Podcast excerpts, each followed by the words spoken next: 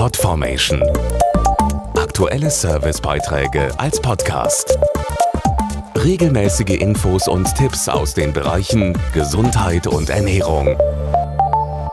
Die Pollen fliegen wieder und wer Heuschnupfen hat, kann ein Lied davon singen. Als ob tränende Augen und Schniefnasen nicht schon nervig genug wären, belegen jetzt aktuelle Daten, dass die Pollensaison durch den Klimawandel immer länger und intensiver wird.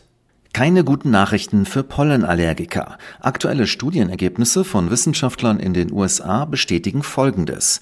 Die Pollenzeit hat sich um fast drei Wochen verlängert und die Zahl der Pollen um fast ein Viertel erhöht. Grund dafür ist die Erderwärmung durch den Klimawandel.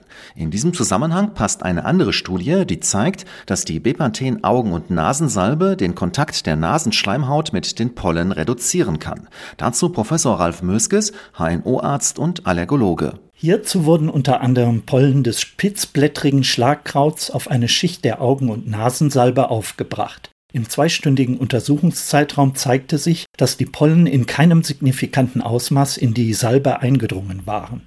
Daraus lässt sich ableiten, dass die Bepanthen-Augen- und Nasensalbe als physikalische Barriere die Interaktion zwischen Pollen und Zellen der Nasenschleimhaut verhindern kann